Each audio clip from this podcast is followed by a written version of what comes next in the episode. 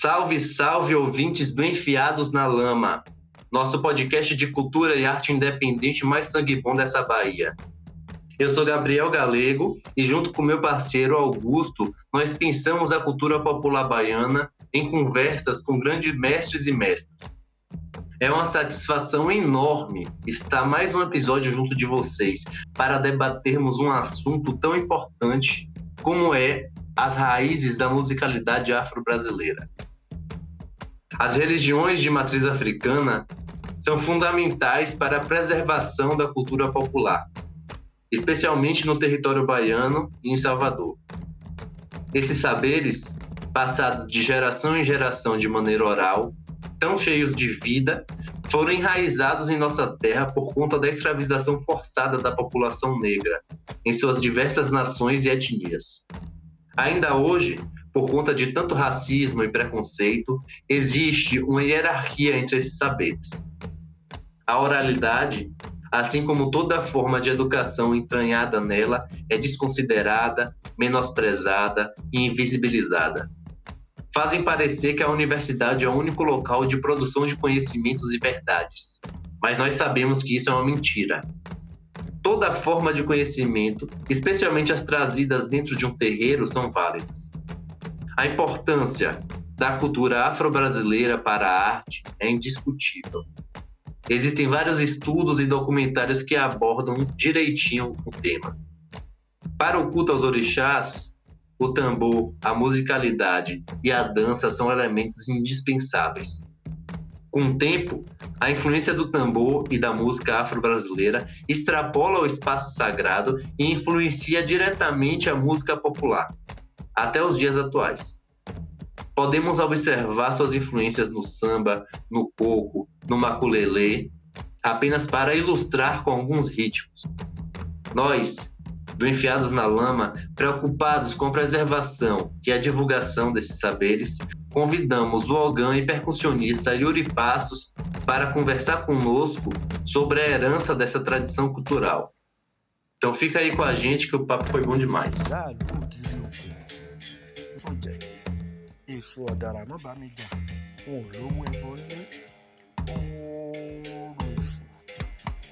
Saudações a todas e a todos os ouvintes do podcast Enfiados na Lama. Essa semana estamos aqui com um programa especial, onde trazemos aqui o mestre Yuri Passos para bater um papo conosco, né? Ele que é coordenador do curso de música popular, né? um dos primeiros professores pelo curso da, da Universidade Federal da Bahia, e que também é ogã, é músico, é, é do famoso terreiro né, do Gantuá, e aí a gente hoje trouxe ele para bater um papo, né, sobre essa influência da, da música sacra, da música do candomblé, dessa música que está na raiz da nossa musicalidade brasileira, como ela vem repercutindo, né, em todos ou vários outros gêneros nacionais que a gente tem aqui, né, no que a gente veio a chamar depois de música brasileira. Então, assim, Yuri, é uma imensa honra mesmo poder recebê-lo aqui. E queria que você se apresentasse um pouco também, né, principalmente começando já falando essa relação, né, já da sua carreira musical, da sua caminhada musical e espiritual, né? Uma coisa que você aborda tanto no artigo, né, ao falar dessa entrecruzamento, né, entre esses dois caminhos, a música e a espiritualidade. Olá. Poxa, primeiro obrigado pelo convite. É muito feliz de estar aqui. Me apresentar um pouco, uma breve apresentação. Meu nome é Yuri Passos, eu sou nascido e criado no terreiro do Gantuá, mais conhecido como o terreiro de Mãe Menininha do Gantuá. Morei 26 anos no terreiro. É, sou a quarta geração, a, do meu filho a quinta geração de membros do terreiro. Minha, minha iniciação na música do terreiro partiu, como muitas crianças do terreiro, a partir dos. Né? Na verdade, dentro da barriga de minha mãe. Né? Minha mãe, mesmo mesmo gestante, ela dançou até os nove meses comigo. Então, bem antes de eu nascer, eu já estava já imerso nessa nessa cultura dos ritmos sagrados, dos cantos e das danças. E aí, a partir do, do 10, 11 anos, eu fui iniciado para o orixá Oxaguian. Oxaguian e Oxóssi. E com uns 13 para 14 anos, na verdade, né? Eu já tive um convite de uma, de uma irmã de santo, chamada Rita de Ogum, para tocar aulas de dança afro na escola de dança da UFBA, ali na Undi. Foi onde eu comecei a ter contato com, com outro universo percussivo, que para mim, ao mesmo tempo, se parecia distante, era bem próximo, porque era muito do que eu já, já convivia no, dentro do terreiro. Né? Dentro do terreiro, a gente tem como principal referência né, o corpo, as ebomes, que são a, a, as nossas mais velhas, estão dançando, incorporadas ou não, executando uma performance para cada orixá, né? Então o corpo já é muito dessa conversa, muito característica da cultura africana. Então, a partir daí, ao mesmo tempo que eu fui entendendo essa metodologia de, de tocar aula de dança com o mestre pequeno, Isaura, é, foi muito, foi muito ao mesmo tempo novo e difícil porque você vai entendendo outras formas de divisão do, da, dessa música tão complexa em um outro formato. Depois fui convidado para fazer parte da companhia de dança negra do Olodum. A partir daí eu comecei a ter contato com, com outras culturas.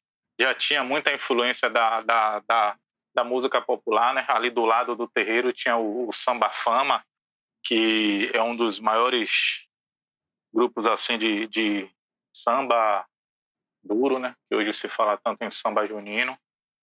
E a partir daí eu fui tendo também o contato com outros instrumentos, além dos atabaques. Comecei nessa época, ali de, de, de 94, estava começando a chegar também muita coisa. A influência da timbalada, estava chegando a influência de, de outros percussionistas, como eu lembro que meu primo Lazinho ele chegou com a fita do percussionista Giovanni Dalgo e aquilo foi uma coisa assim absurda, né? Aquela forma de, de tocar conga, aquela técnica junto com, com, com o Xanguito. Depois a gente começou a ter o contato com, com as coisas de Mamadiqueta. Isso tudo foi uma influência muito grande na minha carreira musical ali no início. Não tem essa facilidade que temos hoje de, de buscar material no YouTube e tudo acontecer, né? Então, quem tinha esses materiais ou não emprestava, ou só emprestava se fosse uma pessoa muito querida.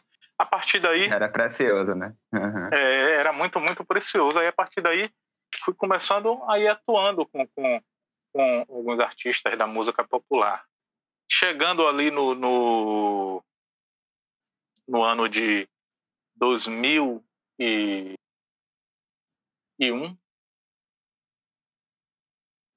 eu, junto com meu tio Iomar Sobar, que é um mestre lá do terreiro do Gantuá, fundamos o, projeto também social, projeto do Um Alabê, o terreiro lá do Gantuá. E nesse mesmo caminho eu fui trilhando também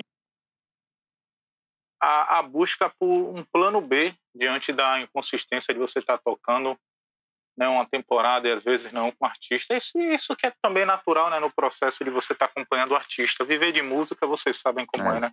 Essa batalha contínua. Aí chegando ali no, no, no ano de 2010, se eu não estou enganado, eu fui fazer uma oficina na escola de na escola recreativa do Lodum, onde eu tive contato com um amigo percussionista Rodrigo, Rodrigo Lima, onde ele estava fazendo, tinha acabado de me falar da sua do seu curso, né, que ele estava fazendo de licenciatura na Universidade Católica. Sim. A gente estava naquele boom ali da Lei 11.769, que determinava a obrigatoriedade do ensino de música. E a gente discutindo sobre esse plano B, né, na possibilidade de dar aula nas escolas municipais e estaduais. Aí foi onde eu fui, com esse, a partir desse diálogo com ele, tendo a, a consciência de desse plano B de realmente, em algum momento, acontecer, né? Enfim, ou via um concurso, ou contratos temporários, ré, dessas coisas. Aí fiz o vestibular na, na, Católica, muito tempo sem estudar e tinha nem, nem, nem noção né, do, que, do que se pedia lá para essa habilitação. E lá não, não, não, não te pede uma prova de instrumento, uhum. né? Específica, antes do vestibular.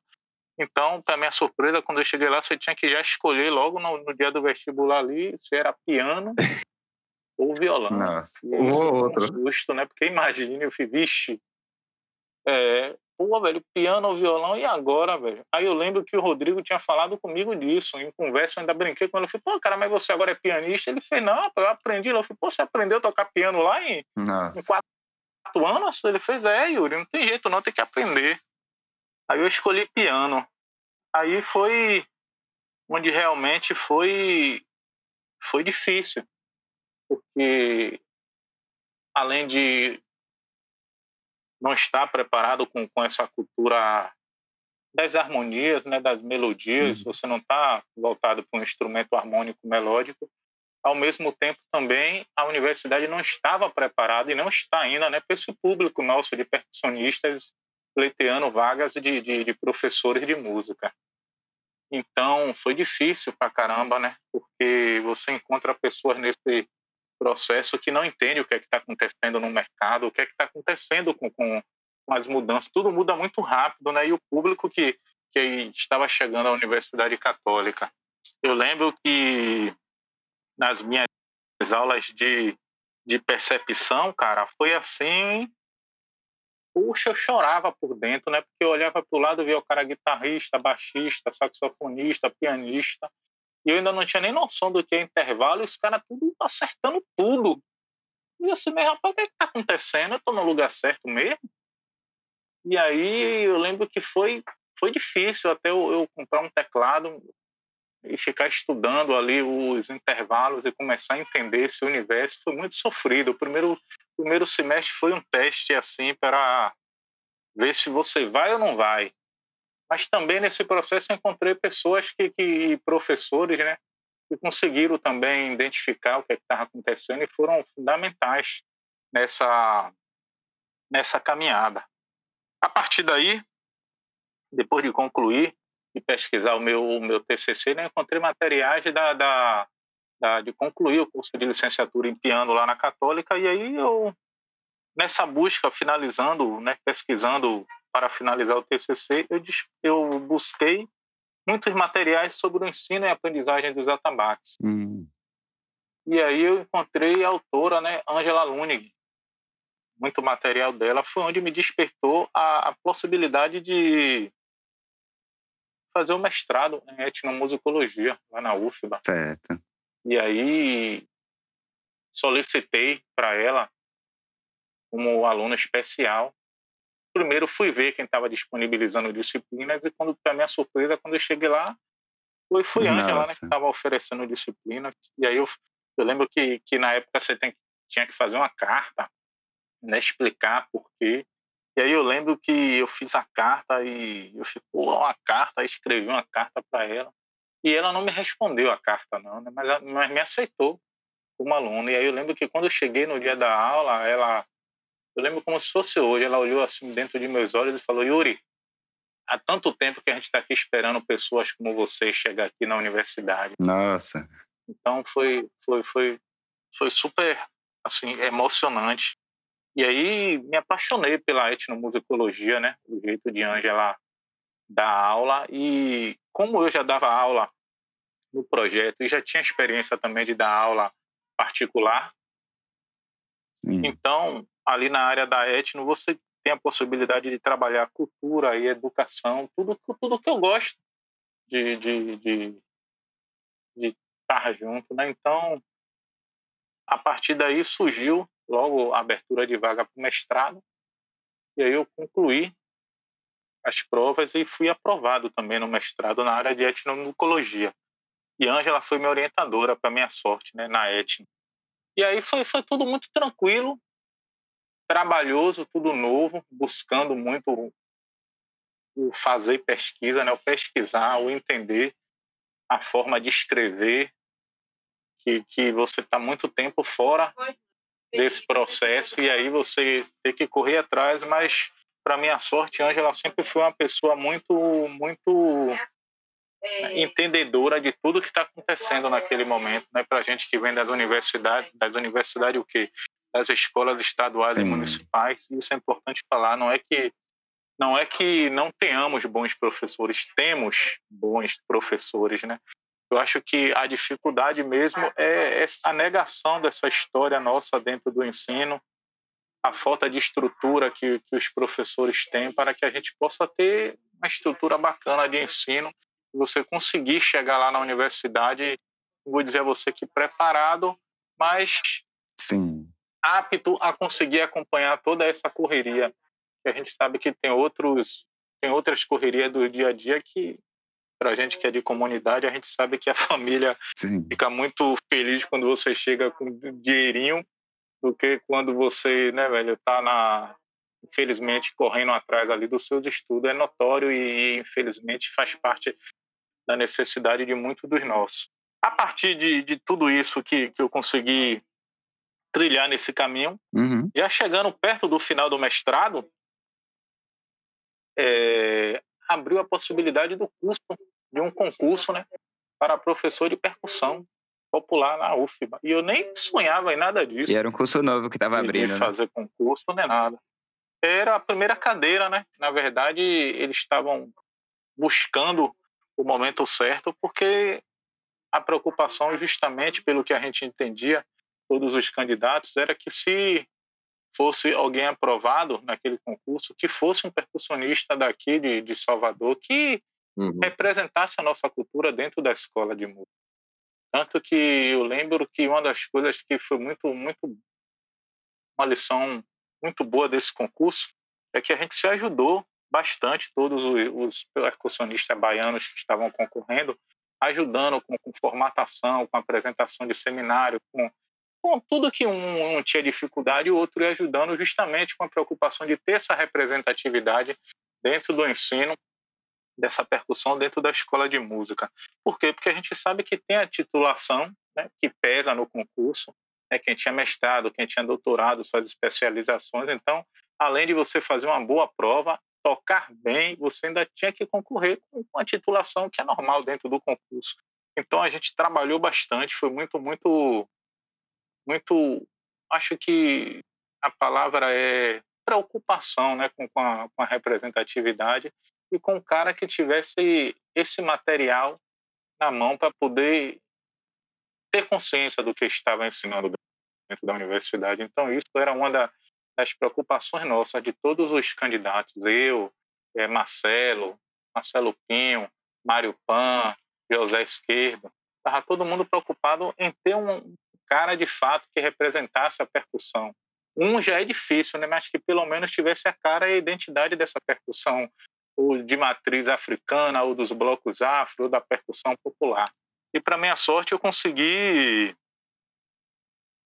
chegar em primeiro ali, né? ficar em primeiro, e conseguir pleitear essa vaga de, de professor lá na, na, na UFBA, no curso de música popular. É, e foi uma jornada, né? Uma definição de uma mudança de um tempo histórico, uma abordagem acadêmica, né? Que estava se transformando, né? Foi uma conquista de um novo espaço, né? Sim, sim. Importante, né?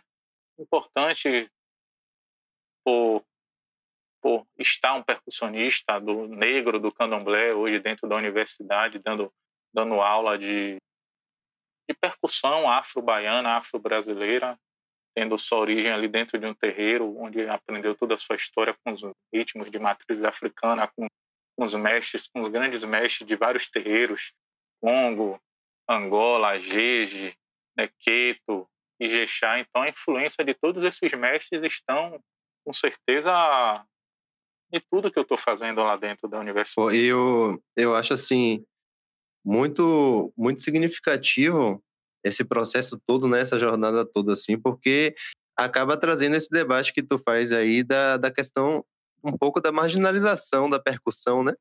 Então fica sempre focando nessa questão mais clássica, mais erudita, assim, do piano, do violão, e a cultura popular acaba ficando um pouco dispersa, né? Um pouco longe, invisibilizada, na verdade, né?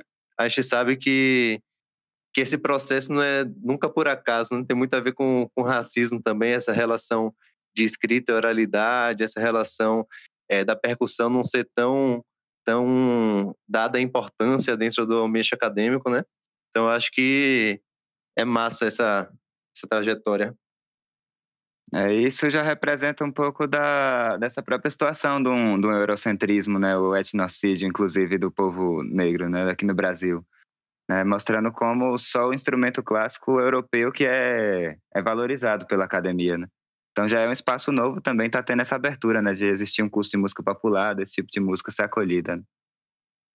Sim, sim, é um curso relativamente novo, né, de, de, de 2009, mas é, é uma grande vitória, né? Se tratando por tudo que, que a nossa cultura popular uhum.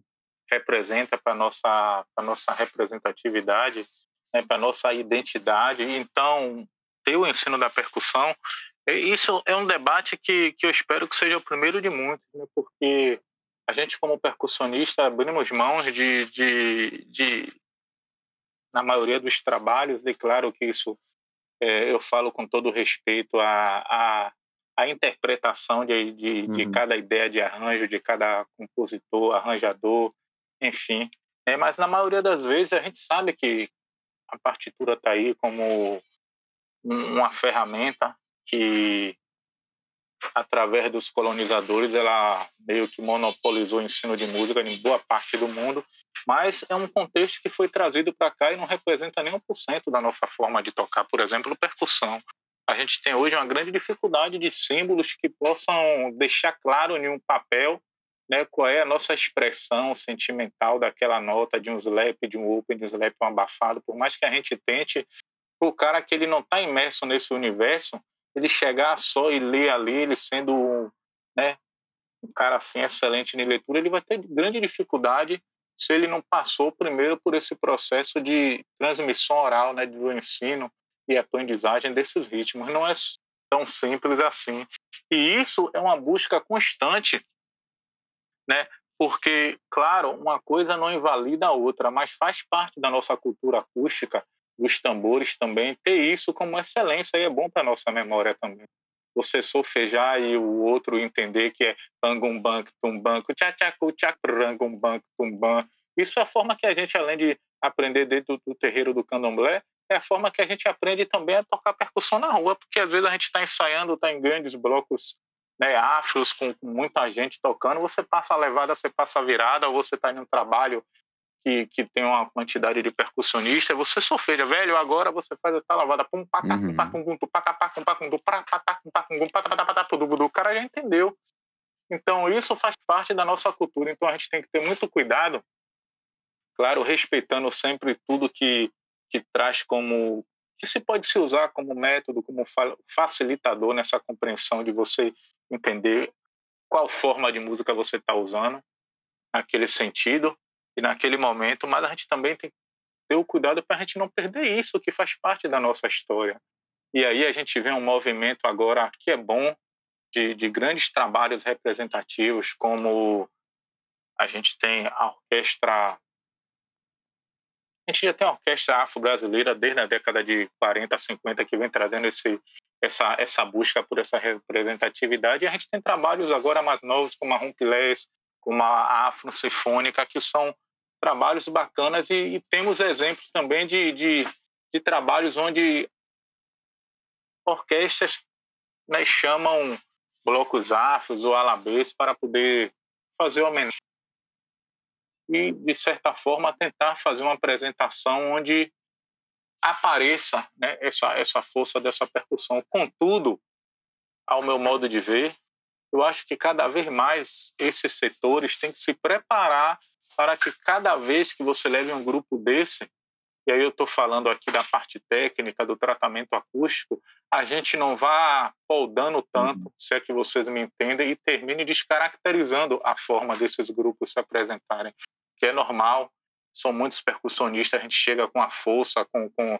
com, com, com a massa sonora muito grande, mas a gente também hoje temos vários materiais acústicos de, de tratamento acústico que você pode separar. A gente tem um acrílico que a gente pode separar e deixar todo mundo ali confortável e encontrar uma forma que isso né, seja bem apresentado, se é que vocês me entendem, né? que não, não, não, não deixe todo mundo meio que acanhado a que a gente já leva, como vocês falaram, essa cultura de pô, o cara toca alto, Mas não, é, é a forma de, de, de, de, de tirar o som do instrumento, do timbal. Se você pega o, o timbal, o repique, uhum. se você não colocar um é. pouquinho é. De força no timbal, você não consegue tirar aquele som do instrumento, não fica nítido, é. não fica limpo para a gente que é percussionista. Então, tudo, é, nem muito, nem tão pouco. Entendeu? A gente tem que ter. A gente já sofre com isso, às vezes, quando você chega, os olhares, né? De, de isso, isso é muito sério aqui na Bahia, porque às vezes o cara que é percussionista, ele está condicionado de uma forma que ele não consegue nem responder a isso né? Então, às vezes, ele sofre discriminação por operadores de som, por produtores, por vários setores. Ele ah, já é percussionista, o cara já vem com esse olhar. A gente sabe que o respeito é bom, mas para todas as partes, né? O cara vem lá, faz seu trabalho, você também chega e faz seu trabalho também bacana. E tendo, tendo um discernimento, um entendimento do que está acontecendo ali, vai tudo dar certo. Ninguém vai perder, eu acho que todos vão ganhar. Ah, com certeza. E assim, a gente estava até quando estava estudando, se preparando um pouco para isso, a gente queria até conversar um pouco contigo mais sobre essa questão, né, da é, como o Gabriel estava trazendo um pouco antes, né, da, da tradição oral versus essa tradição é, acadêmica da música, né, porque Sim. essa fronteira do, do que você e esse movimento tem trazido, né, de conseguir fazer a música do terreiro, da, de fazer a música que era feita para ser tocada na rua, né? Como você estava falando, né? Do, de ser alta, né? De ser no terreiro, de ser uma coisa já para ser coletiva, de ser uma expressão, inclusive, do dia a dia, né? Onde se aprendia no terreiro na vivência, no, no escutar e no repetir, né? No bater na lata, né? Tem até um, um momento que você citava isso na, na sua tese, e aí a gente ficou pensando muito isso, né? Como dentro da academia isso tem uma dificuldade de chegar e ao mesmo tempo a academia tem percebido que ela precisa incluir essas outras formas, né? Ela tem que aprender a ouvir, a dialogar, e não só a academia, como as produtoras, né? Tudo o que sim, a gente sim. tem visto dessa, desse crescimento, da valorização e do respeito para com a música afro-brasileira, é um movimento bem contemporâneo, né? Se a gente for olhar assim, que é de 30, dos anos 60 em diante, que começou a ter um diálogo, a, a se gravar, a tentar registrar essa história que é tão fértil e tão rica, né? Se a gente for olhar, provavelmente ela está na raiz de toda a música brasileira, né? Então, assim, claro, como foi difícil para chegar, mas nesses poucos anos a gente já está tendo passos muito significativos, né? De, dessa conversa da academia está tentando aprender e acolher nessa né, outra forma tradicional de se fazer música, né? Isso, isso que você fala é super importante. A gente, eu trabalho muito nas minhas aulas lá na UFBA com, com a transmissão oral no primeiro momento, quando eu vou apresentar o, principalmente se tratando dos ritmos de matriz africana, eu tenho dois momentos, né? O primeiro momento onde eu trago a técnica, onde eu trago a importância do som, do solfejar, do cantar o instrumento, o timbre cada nota, e depois eu apresento esses ritmos né, escritos, né? Uma transcrição, a base do rum, do rumpi, do lé, a, a partitura com, com o quarteto, rum, rumpi, lé, gogô, mas primeiro eu trabalho como eu aprendi no, no, no terreiro, como eu aprendi com os mestres, com as mestras dentro do terreiro, como eu trabalho no projeto social Uma Labela do terreiro do Gantuá, tudo pensando na transmissão oral. E a partir daí, na segunda etapa, eu apresento, porque é normal também, se você está condicionado a só ter a partitura ali como referência, a primeira coisa que você vê, né, você diz, ah, tá, tá aqui, mas esse está aqui nem sempre está na mão. É tipo você uhum. ter um HD cheio de métodos, né? Ah, tem método tal, tem, tá lá no HD. Tem método de guitarra, tem lá. Tá tudo, tudo guardado, mas na hora de você colocar mesmo na mão para tocar, não tem nada na mão.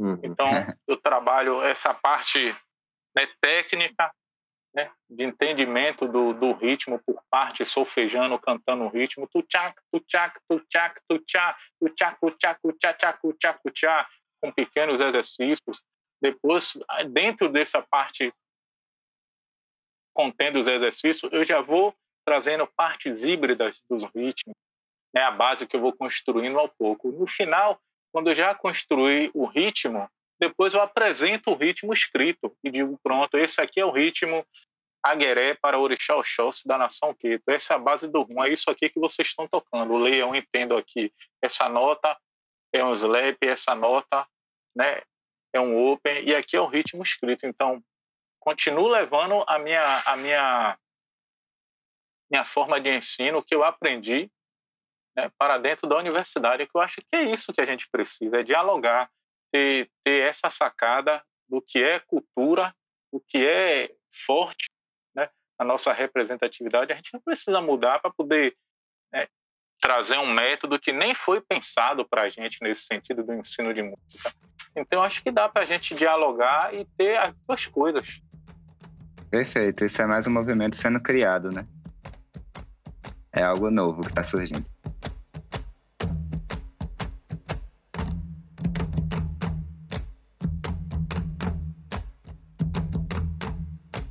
É, eu, eu acho esse debate assim muito importante, principalmente assim quando eu penso, por exemplo, é, há uns 90 anos atrás, quando o samba ele, ele ganhou aquela projeção nacional ali no governo de Getúlio Vargas e tal, que a tentativa oficial era descaracterizar o samba, é, entre aspas, desafricanizar o samba, né?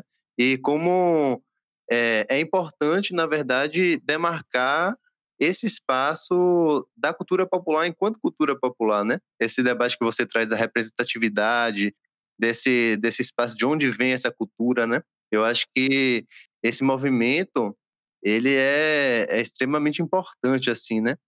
E eu digo isso porque é, quando a gente vai, vai se debruçar um pouco sobre as origens mesmo dos ritmos brasileiros, assim, toda essa mistura que rola, não tem, não tem como a gente negar essa música africana, né, que muitas vezes é ligada a um, uma música sacra, assim, sagrada, né, com várias tendências culturais, né, o próprio lundo, o samba, as, as rodas, né, de ciranda, tudo isso existem, tipo, é, atravessamentos da cultura da cultura, cultura africana na nossa cultura, né?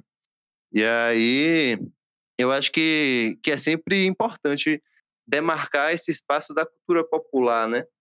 É, é um diálogo, é uma relação, mas é uma, é uma relação de igual para igual, né? E não verticalizada.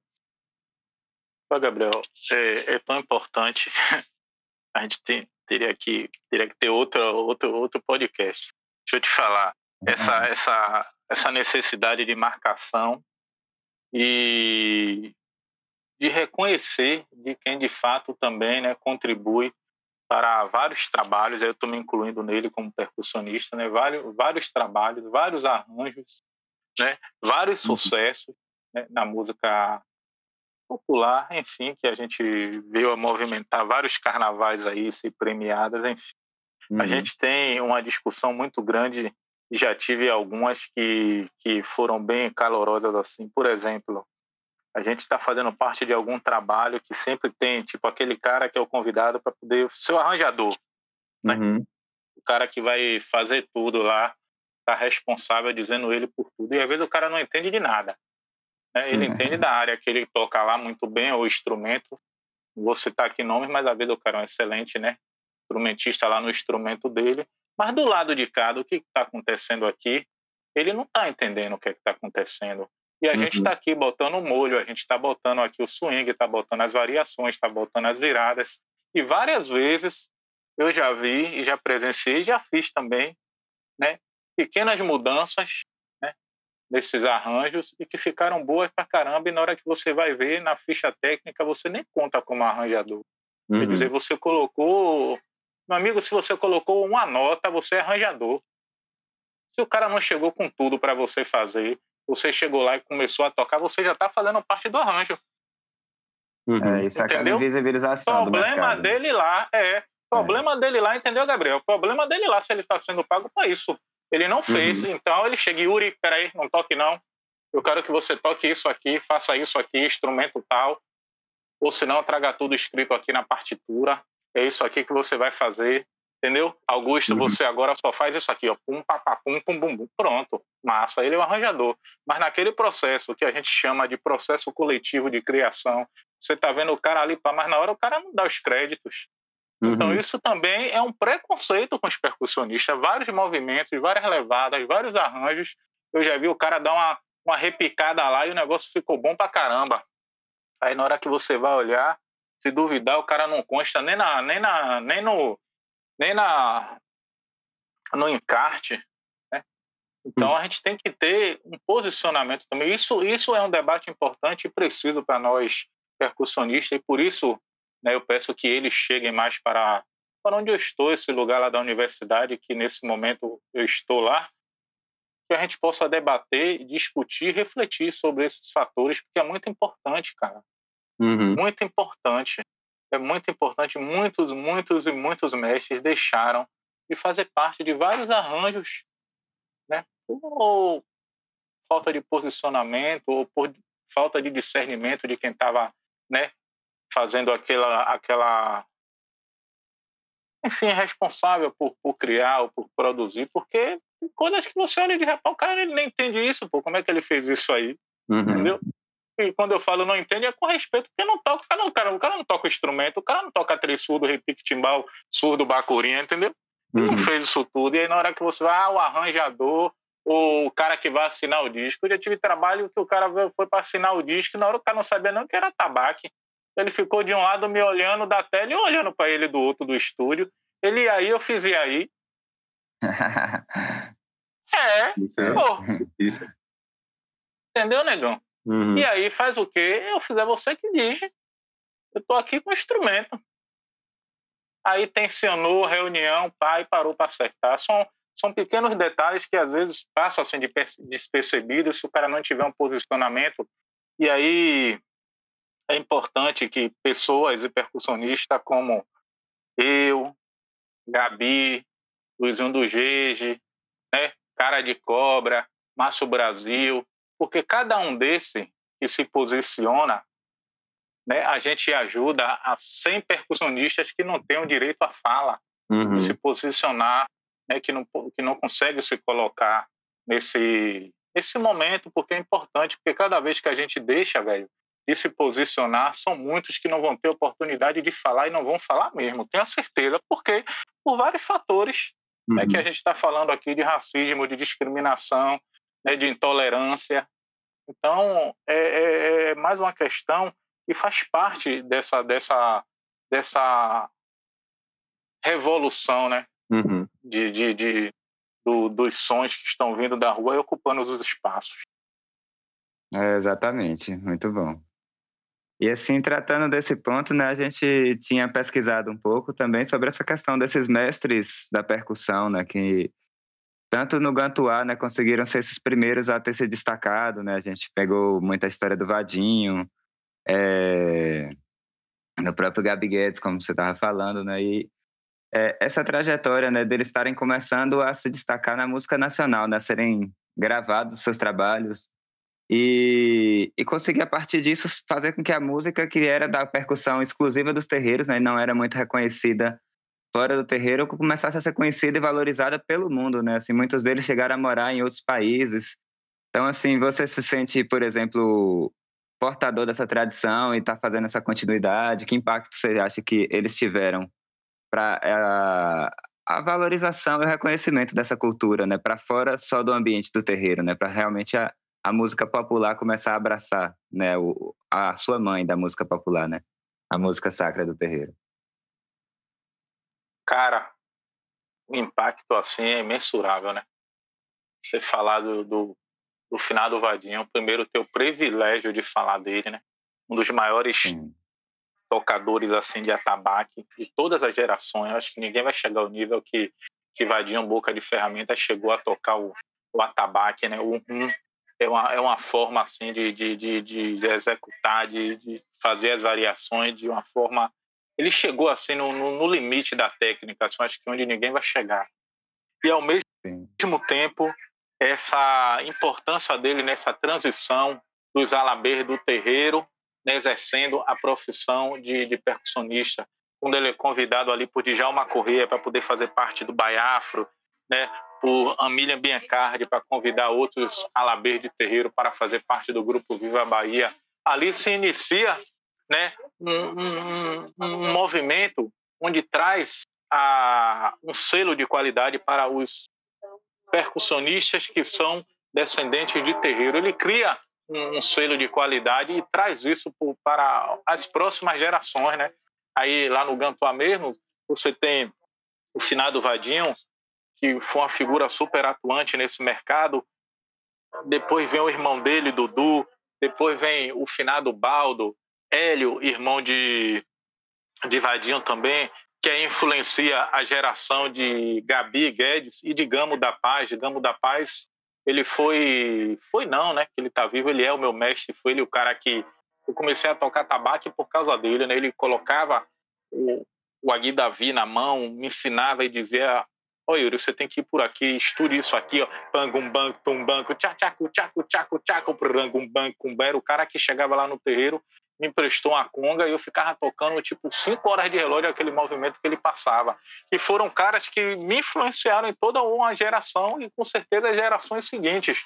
Porque se não fosse eles, né, Gabi, viajando com Jimmy Cliff e o percussionista que é conhecido da forma que ele é conhecido hoje, não só no Brasil, mas fora do Brasil, Gamo, também hum. sai, começa a fazer trabalhos folclóricos como... A Balé Folclórico da Bahia? Balé Folclórico da Bahia, depois tocando com Gilberto Gil e viajando. Então, esses caras, quando eles chegavam lá no terreiro, nas festas, a gente olhava assim e dizia, cara, pô, velho, eu, mesmo, meu sonho era ser como Gamo. Né, ver ele chegando dos Estados Unidos com aquelas roupas, com Nike, com aquelas camisas de, de esportes americanos, e pô, cara, tem que tocar, tem que ser igual a Gamo. Então, a influência de Vadinho, né, ele mudou a forma da gente pensar dentro do terreiro, trouxe essa, essa, essa marca, esse selo de qualidade do percussionista que é do, do terreiro, seja ele da nação Angola, Queto, G, Jefan, né? ou do tambor de Minas, ou do, do, do candomblé lá do Maranhão, ele vem com, com, com, com esse molho, né? a gente pode dizer, né? que o cara vem com esse molho, ele coloca ali as suas nuances de uma forma diferente nos arranjos. Então, com certeza, a influência de Vadinho é tamanha que hoje estou aqui falando com vocês, estou dentro da universidade dando aula, então é inegável a importância de, todo, de toda essa, essa geração de, de alabês e a qualidade que os caras vinham tocando, né? Os caras vieram, tem vários discos disponíveis aí na, na internet, né? Vadinho gravou um disco que é emblemático, assim, eu super recomendo, que é o disco foi gravado ao vivo no terreiro de Mãe Menininha lá do Gantuá, é o disco de Mãe Menininha do Gantuá, de 1974. Ele foi gravado ao vivo, lá dentro do terreiro. Foi levado toda a aparelhagem, se montou um mini estúdio naquela época, né? Uhum. 3, 4, não tinha Pro Tools. E aí eu recomendo para aquele cara que é pesquisador, que é estudante do, dos ritmos de matriz africana, buscar esse disco na internet e ouvir, que você vai ver Vadinho ali, ele está executando alguns ritmos como Agueré, Alujá, Arramunha, é, Ijexá e o Ibi. Então ele toca esses ritmos de uma forma, cara, que até hoje, quando, quando eu ouço, eu digo, rapaz, isso é demais. Né, para essa época que a gente está vivendo agora, é tudo muito muito fora do normal. Você não vê, são poucas as pessoas que chegam um pouquinho assim perto do jeito dele tocar. Então é muito difícil a técnica que ele tinha de, de, de, de tocar, é muito difícil você encontrar alguém assim executando. Só as pessoas que viveram com ele, que foram influenciados por ele lá dentro do terreiro do Gantuá. Então, velho, é difícil. É, eu só tenho a agradecer esses mestres, esses alabês que a partir daí também colocaram sua marca de, de registros fonográficos, criou também esse mercado de registrar discos de candomblé que, que foi tão importante para as novas gerações, né, para poder a gente ouvir ele cantando, ele tocando de uma forma tão, tão, tão verdadeira como os africanos deixaram isso para a gente aqui. É, eu acho que que foi um trabalho assim de memória excepcional assim, né? E de abrir os abrir os caminhos também, né? Sim. Muito desses desses é, projetos que a gente vê desde a década de 80, assim, né? Seja o Lodum, seja é, hoje em dia, assim, o Pradarum, Rumpilés, Metametá, tudo isso eu acho que, que vem muito acompanhado dessa abertura de caminhos que esses órgãos fizeram, né?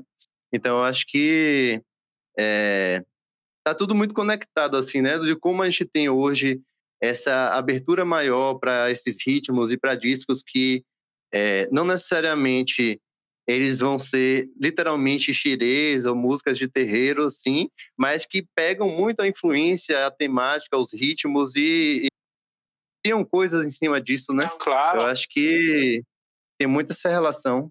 Essa, essa influência é boa porque a música, velho, ela, ela independe da religião, né? Se você tem um uhum. discernimento e um respeito, você está lidando com pessoas que são daquela cultura, que entende né, aquela música, que consegue ter a representatividade. Por que qual é o problema? O problema é quando você quer fazer uma referência e aquela referência não, não, não se conecta, né, não tem identidade. É tipo, você quer uhum. ter arranjos referente a, a tipo os, os, ritmos da nação Queto, mas não tem ninguém tocando que é de um terreiro lá para poder trazer essa verdade. Senão você olha assim, uhum. O cara que é do candomblé ele não se sente representado. É como você querer fazer uma homenagem e essa homenagem não ser bem-vinda, entende? Então eu acho que uhum. se você tem essa, essa, esse material humano para poder executar e criar a partir disso, eu acho que o céu é o limite. A gente tem um exemplo que é o disco que nosso grupo OFA, que é um grupo criado por meu tio Yomar Sobá, por Gamo, que está no uhum. São Francisco, Califórnia, e que hoje eu faço parte, eu, Luciana Baraúna e Yomar Sobá, à frente do grupo OFA, que é formado por membros do terreiro do Gantuá. Então, uhum. acabamos de lançar no ano de 2019 o disco Obatalá, né, em homenagem à nossa Elorixá. Nosso primeiro disco é gravado pelo Grupo OFA, se chama Odum Orim. Está disponível nas plataformas digitais, está no YouTube. Esse a gente voltou, fez no formato religioso, né? sem a mistura que a gente traz nesse disco O Batalá, onde a gente mistura os nossos ritmos da nação Queto, os ritmos de matriz africana, com arranjos onde a gente traz uma harpa, a gente traz um piano, um violoncelo, uhum. uma guitarra baiana, um baixo acústico, né? E outros elementos, a gente traz um pouco de técnico. Então, é muito é muito se você tem o material e a consciência daquilo que você está fazendo com as pessoas certas, eu acho que essa mistura ela é possível e que cada mais que cada vez mais ela aconteça, porque também permite para as novas gerações entender como vocês podem, como a gente pode usar também toda essa preciosidade, né, que está sendo apresentada aos poucos por outros movimentos, mas que quanto mais pessoas também que são da religião consigam trazer isso, mais verdade vem junto. Não estou dizendo que o que está sendo feito não é a verdade, mas vem mais coisas, né? Porque você está ali dentro, você tem boas ideias também para misturar com tudo que está acontecendo aqui fora.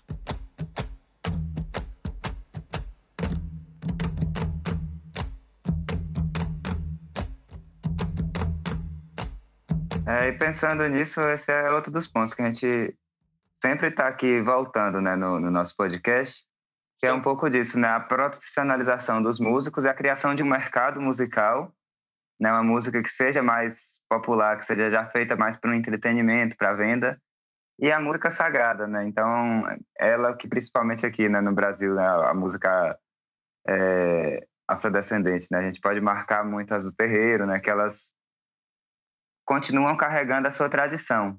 E aí, assim, ao surgir o mercado, é curioso, né? Porque aí a Lagbez ou Guns, eles acabam saindo para tocar em bandas, fazerem outros projetos. E como fica isso, assim? Hoje, por exemplo, a gente tem um maior interesse ou um menor interesse de pessoas em aprender a percussão tradicional do terreiro para fazer outras formas de música? Porque é só se tornando essa forma de música mais popular, né, mais comercial, que acaba realmente tendo uma grande expansão, né? É claro, descontando aí esses discos que já fazem sucesso quando é do próprio terreiro, mas em geral, assim, a gente sente que tem essa dictomia. E assim, para o candomblé sim. ou para a música afro, ela já foi o contrário, né? Isso já acabou favorecendo de certa forma, né? A gente vê que ela acabou ganhando muitos palcos e hoje está por trás de muitas partes da música brasileira, né? No samba, no pagode, no axé, até nessa música contemporânea, como o Gabriel estava falando, né, de, do rap, do hip hop, que o pessoal às vezes ainda pega uma beat também, né, que coloca junto esses elementos. Sim, sim. Então, assim, como vocês percebem isso, assim, né, essa, esses diálogos, né, entre a profissionalização dessa música sob um viés técnico e essa música nesse formato tradicional? Como é essa conversa Olha, dentro? tem, tem, tem duas coisas. Primeiro, respondendo ao, a primeira pergunta, que foi a procura né, por esse ensino. Né? A gente tem agora bastante gente, né, independendo, do, independendo de ser da área da percussão ou não, independente, melhor dizendo, buscando né, o ensino e o conhecimento desses ritmos para trabalhar nos seus arranjos, que eu acho massa se o cara é baterista, ele está buscando isso, porque ele vai se aproximar mais da nossa forma de, de, de tocar. Então, às vezes você vê um pianista, eu tenho um, assim, um, longo histórico de dar aula para instrumentistas de, de outra área, melhor dizendo. Né? Agora mais aqui do Brasil, mas sempre foi italiano, francês, alemão, né, de outros países buscando essa nossa forma de, de entender a percussão para transpor para o seu instrumento. Aqui, se tratando dessa busca aqui no Brasil, a gente sabe que a, a, nossa, a nossa música, por ser da religião do candomblé, ela ainda é muito discriminada, mesmo influenciando o mercado, né, de certa forma, enriquecer muita gente branca. Então, uhum. a gente sabe que a nossa, a nossa música do candomblé, ou a forma de, de levar os tambores para os palcos, ela ainda é muito discriminada. E se tratando desse mercado religioso, é um mercado que ele está crescendo a, a, aos poucos.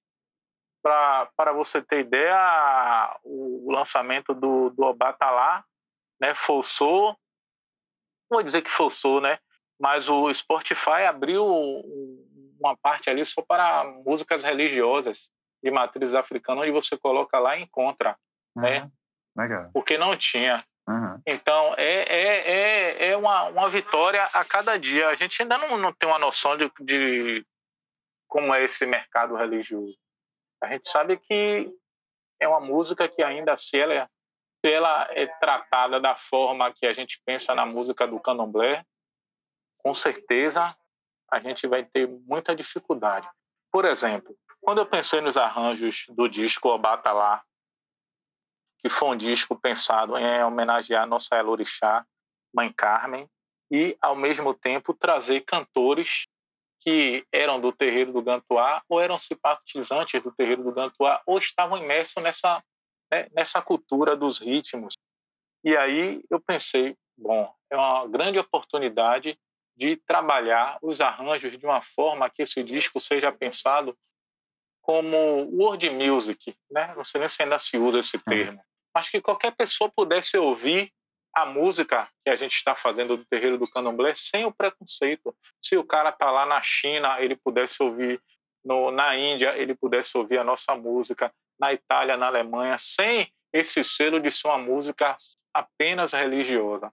As ideias do arranjo, a formação, o pensamento do disco foi de um disco que eles tocassem em qualquer momento, em qualquer rádio, em qualquer lugar, uhum. independente de religião ou não. A gente sabe que, claro, por ter cantores né, reconhecidos da música popular, isso ajuda. E é bom que ajuda. É bom que ajude, melhor dizendo, é bom que ajude, porque só assim também a música ela, ela tem que ser pensada também como, como uma ferramenta de alcance. E às vezes você precisa de outros elementos para que sua música chegue mais longe também nesse processo de difusão do que é essa nossa cultura dos ritmos e músicas do candomblé. Então, a gente está tendo uma noção, por exemplo, se tratando do disco do Abatalá, o que nos passa é que a aceitação tem sido muito boa nesse mercado, mas aí a gente tem todas essas questões que eu falei, né? É um disco atípico, né? Com tantas pessoas conhecidas e famosas. Uhum. Mas a, a, a ideia é que isso também inspire o mercado também do, do, do, do, do setor religioso e que as pessoas também façam também su, su, suas gravações. Hoje a gente vê muita gente cantando em Yorubá, gravando, né, colocando coisas na internet. Eu acho que a maior preocupação disso tudo que a gente tem que ter é que tem muitas músicas dessas que são muito particulares e remetem algum momento muito íntimo de cada terreiro. e entender uhum. o que é está sendo cantado e falado, né? naquela, naquela na tradução, melhor dizendo, né? do que está sendo cantado. A gente teve uma preocupação no disco Obatalá e no disco no disco Odumorim, que significa Festa da Música, em trazer tradutores uhum.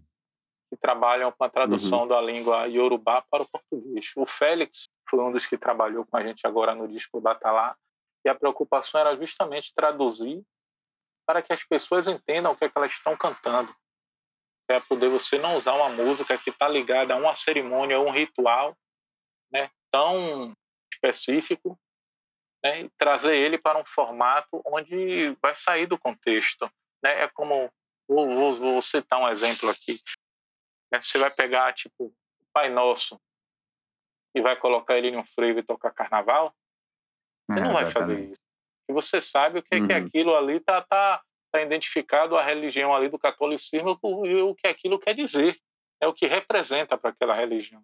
A mesma coisa né, tem que acontecer não só com a do candomblé, mas com as outras religiões. Então as pessoas que estão aí eu estou falando da parte não dos ritmos, mas dos cantos, estão querendo adentrar uhum. nesse universo ou pegar uma parte, né? Às vezes você vê a pessoa pega só o refrão ou um pedaço da música, o candomblé, e coloca uma parte em português, mas nem sabe o que é que se diz, o que se significa, e aí faz uma música e aí tá todo mundo cantando, e aí, enfim, quando você vai ver, pô, aquilo ali não poderia nem estar tá acontecendo, não foi nem autorizado. Então, acho que esse é um cuidado também que a gente teve, que eu acho que é a sacada que as outras pessoas tenham também. Procure aprender entender o que é e saber se pode ou não pode ser usado naquele momento. Uhum. Poxa, com certeza. Isso aí chama muita atenção mesmo para quando a gente está tentando, né? Hoje em dia, muita gente está nesse movimento de, de resgatar, de valorizar a cultura africana, mas exatamente isso requer ainda mais cuidado, respeito e atenção, né? Para que faça isso com como a, a expressão ou aquela própria expressão cultural ela merece, né? Ou ela busca ser, né? Isso aí, com certeza. Puxando agora para um, para um outro assunto, assim, outro, um outro lado, que tu até já trouxe em introdução essa questão do Juan Lagbe, né? Que é esse projeto social teu. Eu, quando eu conheci o, o Batalá, eu estava trabalhando no, num colégio ali na federação. E é, um aluno meu sexto ano, assim. Ele devia, era repetente já, devia ter uns 16 anos, 17 anos. Ele me indicou, falando assim, se eu perguntou se eu gostava né, desse tipo de música, me indicou, super orgulhoso, falando que ajudou na participação e tal. E aí depois que eu vim, é, eu vim ver o seu trabalho, né, e, e saber do Juan Lagbe, que eu imaginei que provavelmente ele, ele vem desse, desse espaço de aprendizado, né? E aí é, essa indicação me, me marcou muito, porque é, dá para ver exatamente aí essa, essa diferença que eu acho, assim, que eu avalio muito, é, das formas de, de passar o conhecimento, sabe? Tipo, a desmotivação, por exemplo, que, que esse aluno meu tinha na, na sala e na aula de português, era muito diferente da motivação que ele tinha, por exemplo, para falar desse disco, para falar é, de tocar percussão, né? Então, que é muito massa, assim, esse, esse ponto de vista, esse ponto de vista educativo também, né? Que aí eu acho que, que toca no que você falou da questão da intolerância religiosa, na questão de levantar debates sobre isso e de até ser algo significativo para as pessoas do bairro ali, né? Acho isso muito bom do projeto. É, é a gente você falou aí o seu projeto, mas na verdade o projeto é, é, é da comunidade, né? Eu só uhum. espero que ele dure, dure, dure e tenha vida longa. Né? Uhum. Lá da comunidade do Gantuá. A ideia sempre foi de compartilhar, junto quando eu e meu tio tivemos essa ideia de, de trazer o projeto para uhum. a comunidade, era um objetivo mesmo de primeiro compartilhar os ritmos de matriz africana, da forma que a gente aprendeu ali para a comunidade e também trazer a cultura do candomblé Porque tem pessoas que moram na frente do candomblé, tem pessoas que moram na ladeira do candomblé, tem pessoas uhum. que, que moram ao, ao, ali no entorno, mas que nunca entraram no candomblé. Não sabem que, por exemplo, no candomblé que a gente trabalha com educação, com orientação, com empoderamento, com a preocupação, com a formação do sujeito, né?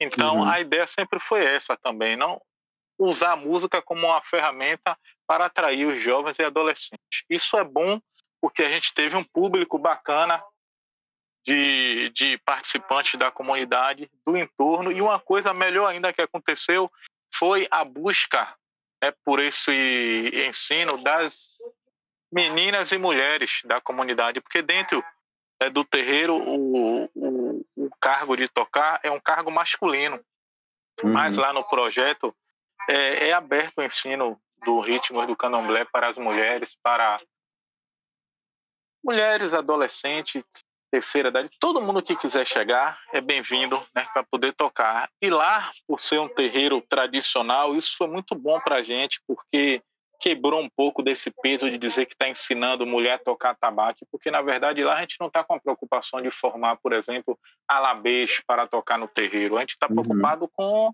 o sujeito, com a formação, que ele pode tocar tabaco e prestar um vestibular na UFBA para poder ser um advogado, um, um médico, né? Ele uhum. pode tocar o atabaque dele e ser um cineasta. Então, eu acho que a música, nesse sentido aí, é só mais uma portinha, é mais um toque assim, olha, eu posso fazer isso. Ou também ele pode ser um percussionista, ou ele ou ela, da forma que ele entenderem melhor, que isso pode trazer essa felicidade para eles. Isso que você fala, eu acho que está muito, muito, muito explícito na, na, na dificuldade que a gente tem de, eu acho que a melhor palavra é o palavra é viver em paz, né? Você ser do candomblé, uhum. estar em paz. Por exemplo, a gente tem uma grande dificuldade, né? De quando a gente inicia as crianças do candomblé, ela tem um determinado período que elas têm que estar com os seus signos do candomblé, com suas vestimentas. E a gente tem vários relatos, eu mesmo sofri isso de quando ir para a escola, as crianças chamarem você é filho do diabo, você é filho do demônio. Uhum. Quer dizer, é, é uma intolerância que a gente sabe que aquilo não é culpa da criança, é uma imposição de, de, de, de, de um determinado setor religioso que coloca isso na cabeça das pessoas e que termina mexendo até na cabeça de uma criança. Porque criança, cara, criança é para ser criança, ela tem que desfrutar.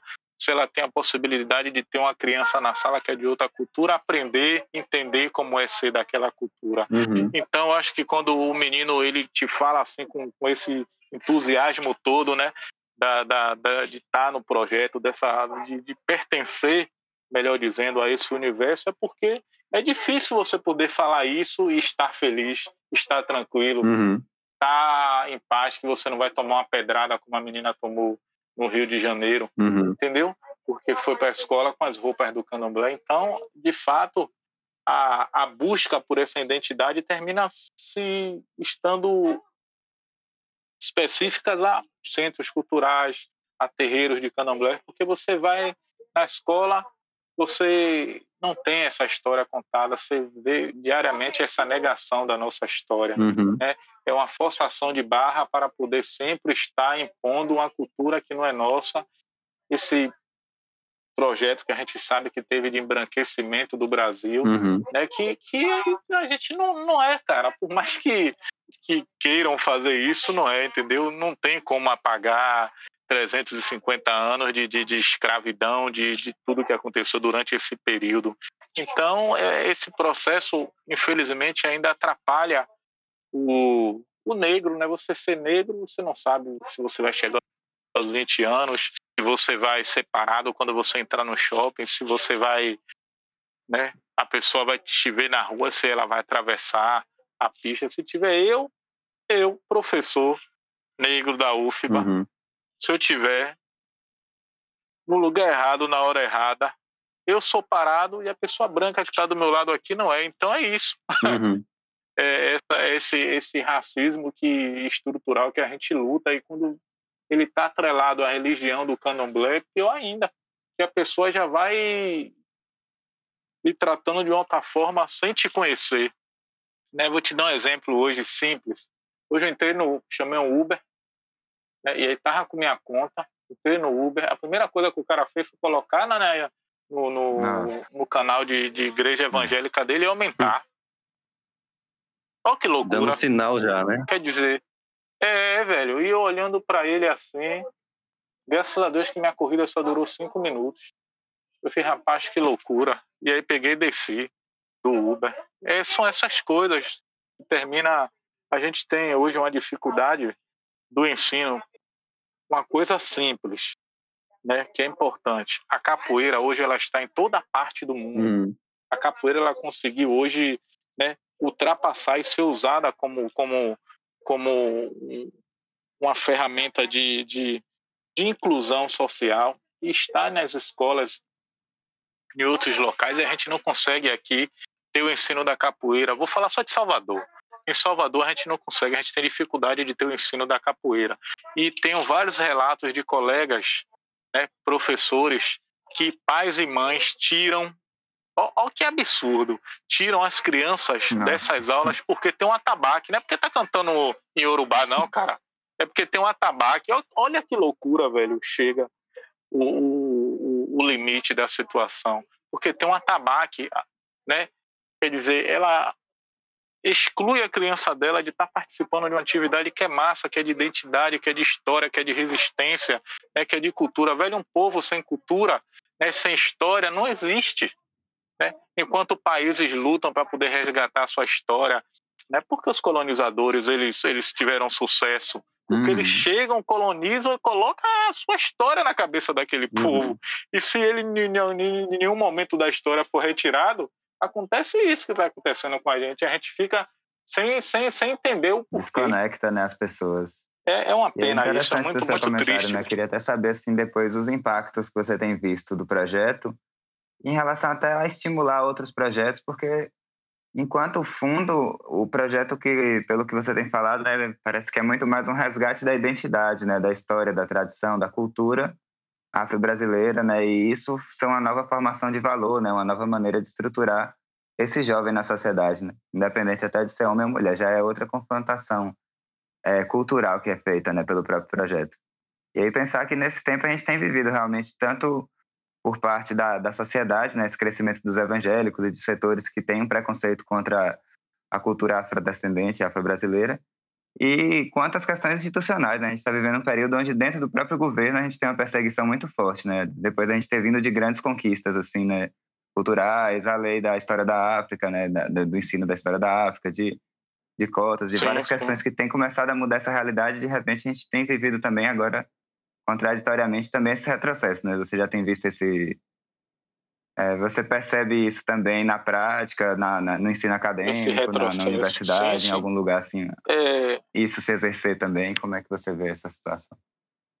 Velho, é, é, é sempre triste quando você vê pessoas que têm um acesso, né, velho, à educação, a uma boa educação, a boas escolas e compartilhando de, de um momento tão porque o que é a universidade? A universidade é fazer você pensar, é você ter um senso uhum. crítico, é lhe futucar para você né, refletir sobre aquilo e, e você ir contra aquilo se você não é a favor daquilo, daquele posicionamento, é, daquela fala. Por isso que a UFB é massa, velho. Por quê? Porque se você, você pode falar, você pode dialogar, você pode chegar lá, você pode reclamar do professor, você pode fazer um relatório. Então você pode chegar e se colocar. Então, quando você vê pessoas que tiveram acesso a, a toda a tudo isso que a gente está falando aqui, e aí vem na contramão, você diz, cara, não é possível. Não é possível que isso está acontecendo, né? Porque uma coisa é você pegar e observar o comportamento de uma pessoa que não, por exemplo, não estudou em um, colégio caro, né, um São Paulo, um colégio, né, a gente sabe que a mensalidade é tipo você tem que ganhar na Mega Sena para poder pagar Aí você viu uma pessoa que não conseguiu nem terminar os estudos. Aí pô, você ainda diz assim mesmo, pô, mas aquela pessoa ela não conseguiu né, ter um senso, né, criar, correr atrás de, de tudo aquilo para poder chegar e poder debater de frente com um sistema desse tão bem estruturado. Mas quando você vê, cara, o cara que não tem preocupação nenhuma né, em estudar e que passa no vestibular e que ganha um carro e que, pô, e aí na hora que está lá dentro, lá dentro de um local que é para você refletir, para poder você pensar, que é para poder você questionar algumas atuações do que está acontecendo e é como se nada tivesse acontecendo, aí você diz, é, velho, a gente tem que cada vez mais lutar pelos nossos para que eles consigam chegar aqui e que mude tudo isso que está acontecendo. Sob a influência do, do, do, projeto, claro, eu vejo o projeto foi fundado em 2001, hoje praticamente com, com 20 anos, né? A gente vê não só influências na comunidade, como em outros projetos que surgiram a partir dessa ideia. Eu recebo várias mensagens de muitas partes do Brasil, onde muitos e muitas dizem: olha, a gente está fazendo isso aqui né, com, com, com influência no seu projeto, no, no Juan Labê, no projeto lá do Gantuá, vocês são um grande motivo de tudo estar tá acontecendo aqui. Então, é um trabalho de formiguinha, mas com certeza tem muita coisa também que aconteceu por causa dessa ideia e que vai acontecer por causa de outras ideias que se basearam nessa. Então isso é muito bom, gratificante. Acho que a dificuldade ela está aí para, para todo projeto. Você trabalhar com, com o social, você ser ativista social, você tem que gostar, porque são vários, vários, várias questões que interferem só o ensinar. É, às vezes você está naquela comunidade, aquela comunidade já já tem outros fatores que interferem no, no, no deixar o, o, o, adolescente participar do projeto. Então, quando você consegue ver o êxito, ver o aluno né, sair do projeto, ou prestar um vestibular, ou conseguir um emprego, ou estar tá tocando aí nos palcos, você, puxa, você fica super feliz. E aí é importante ressaltar a importância não só do Juan B, mas de vários outros projetos. A gente tem o Bancoma, a gente tem a Fundação Pierre uhum. Verger, a Escola Recreativa do Lodum, né, o ILEAE e outros projetos que não são tão conhecidos, mas que são atuantes, né? São, são, são representatividades e super importantes em cada, em cada comunidade, preservando. Se você tem ali uma comunidade onde tem um projeto de costura, né, onde tem um projeto onde consegue reunir a comunidade para dialogar, refletir e conversar sobre tudo que está acontecendo. Hoje em dia a gente tem que só agradecer o empenho dessas pessoas que demanda tempo e você trabalhar com pessoas em comunidade, velho. Às vezes é fácil e às vezes não é, mas não Sim. é por causa das pessoas, é por causa da necessidade de cada pessoa. Como alguns exemplos que a gente já, já, já falou aqui. Mas muito feliz com, com a influência do, do, do, do Juan Labé, em outros projetos e com certeza sim influenciou e ainda está influenciando novas ideias e novos projetos. Maravilha, é gratificante mesmo poder fazer essa troca com você, Yuri. Realmente a gente aprendeu muito aqui nessa conversa hoje e espero que possamos também deixar esse registro, né, esse documento aí para posteridade, né, para que as pessoas possam escutar, aprender e entender um pouco melhor qual é essa nossa raiz musical, né, de onde vem praticamente todos os gêneros que a gente chama de gêneros musicais brasileiros, né? Aí, para a gente ir encerrando um pouco a nossa entrevista, aí dá uns minutinhos para você também fazer seu, seu encerramento e a gente poder ir indo para a reta final. Pronto, eu quero agradecer aí, Augusto, Gabriel, feliz pelo, pelo convite. É, estou sempre à disposição. Agradecer aos membros do projeto Rumalabê, agradecer aos meus mestres lá do terreiro do Gantuá, aos mestres e mestres, a todas aquelas pessoas que contribuíram, de certa forma, para eu poder estar aqui, nesse momento, compartilhando um pouco de tudo que eu aprendi com eles, tá bom? Gratidão. Massa. Perfeito. Agradecemos imensamente aí. Um ótimo dia. Obrigadão, Yuri. Valeu pela participação. Valeu. Para vocês também. Abraço. Um abraço. É isso aí, galera. Esse foi mais um episódio nosso, junto com o Yuri Passos. Conversa riquíssima, a gente aprendeu bastante. Queria agradecer mais uma vez a Yuri por ter se disponibilizado ao tempo e trocado essa ideia tão maravilhosa com a gente. Queria agradecer a você, ouvinte, que está aqui até o final, que ficou com a gente até esse momento. E queria mandar um grande agradecimento também ao nosso editor de som, Alaqueto, e à nossa produção, que ficou por conta de Júlia Ventura, Ícaro Piton e Rafael Melo. Então é isso, galera.